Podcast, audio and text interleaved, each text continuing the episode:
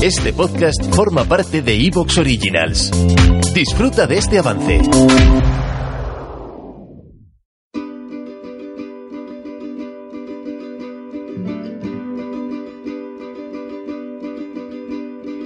De pronto un ruido, un motivo de celebración. Vienen de frente gigantes de azul, las bocas llenas de su democracia.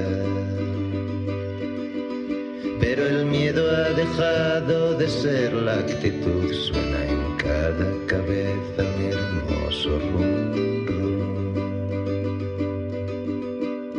Nos quieren en soledad, nos tendrán en común.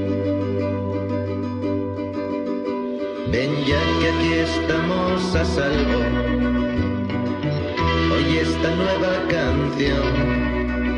Y en cuanto termine que empiece la resituación.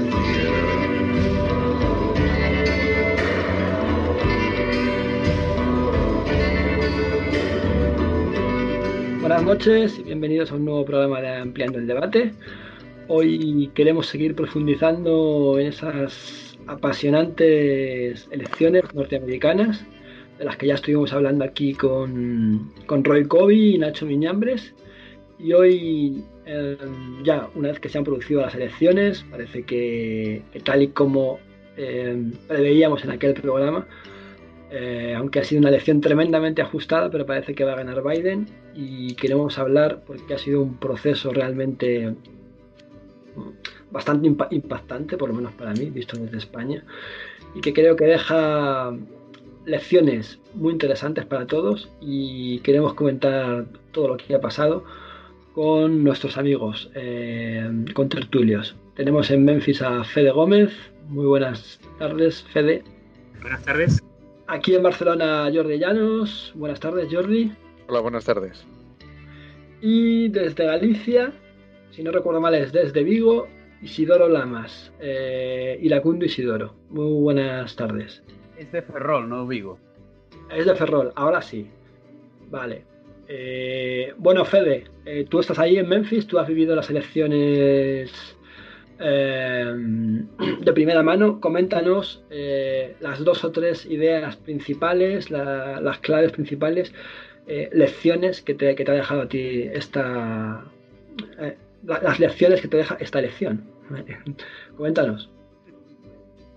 Bueno, tratando de resumirlo un poco, ¿no? El, problema es que todavía estamos. Todavía no ha sido, no ha habido una declaración uh, firme de cualquiera de los cuatro estados que quedan por contar realmente y por, por, declarar, porque las diferencias están bastante estrechas ahí, o porque todavía están muy atrás en el conteo. Y creo que la primera elección tiene que ver con el COVID, ¿no? Todo el mundo se imagina que si cualquier otro país hubiera tenido una elección durante la, la época del COVID, habría habido que tomar medidas, medidas especiales, que fueron las que se tomaron.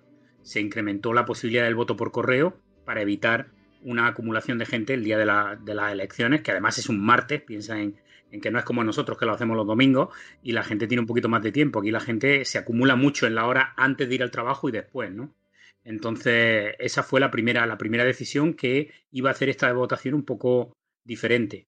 Y así ha pasado, ha pasado que todavía estamos esperando resultados porque se están contando millones de votos que llegaron por correo.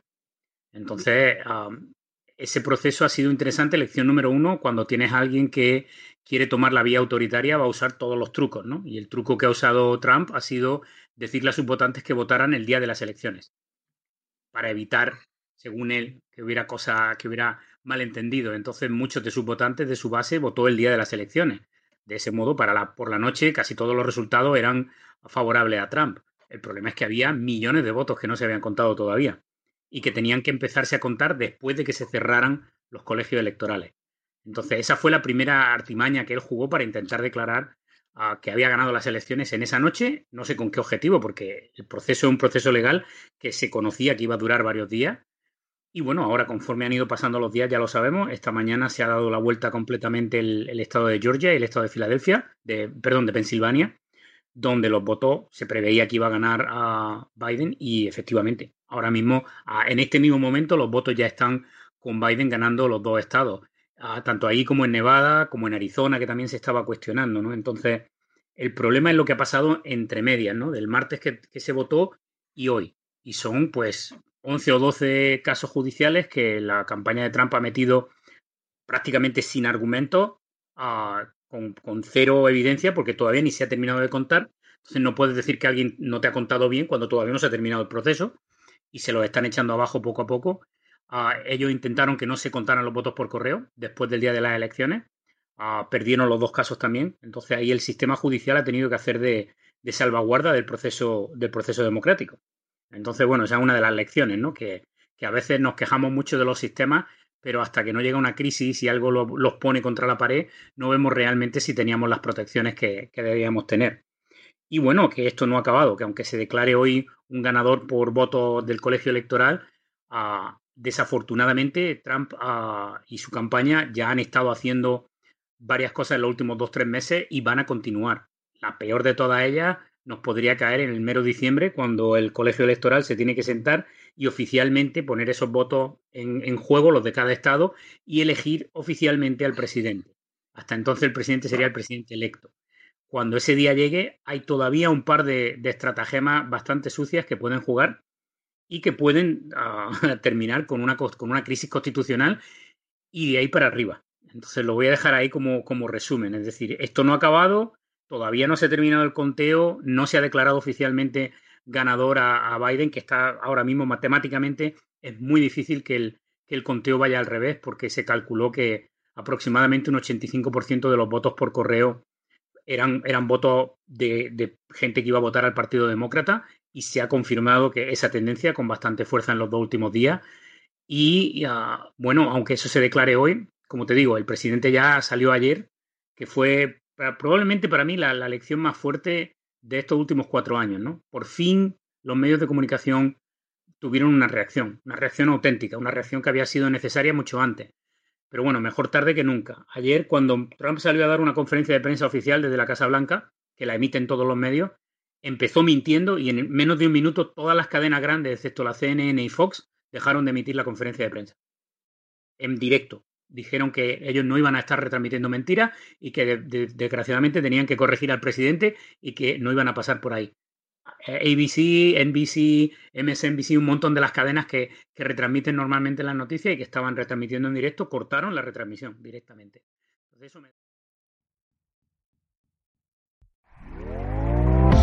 ¿Te está gustando lo que escuchas?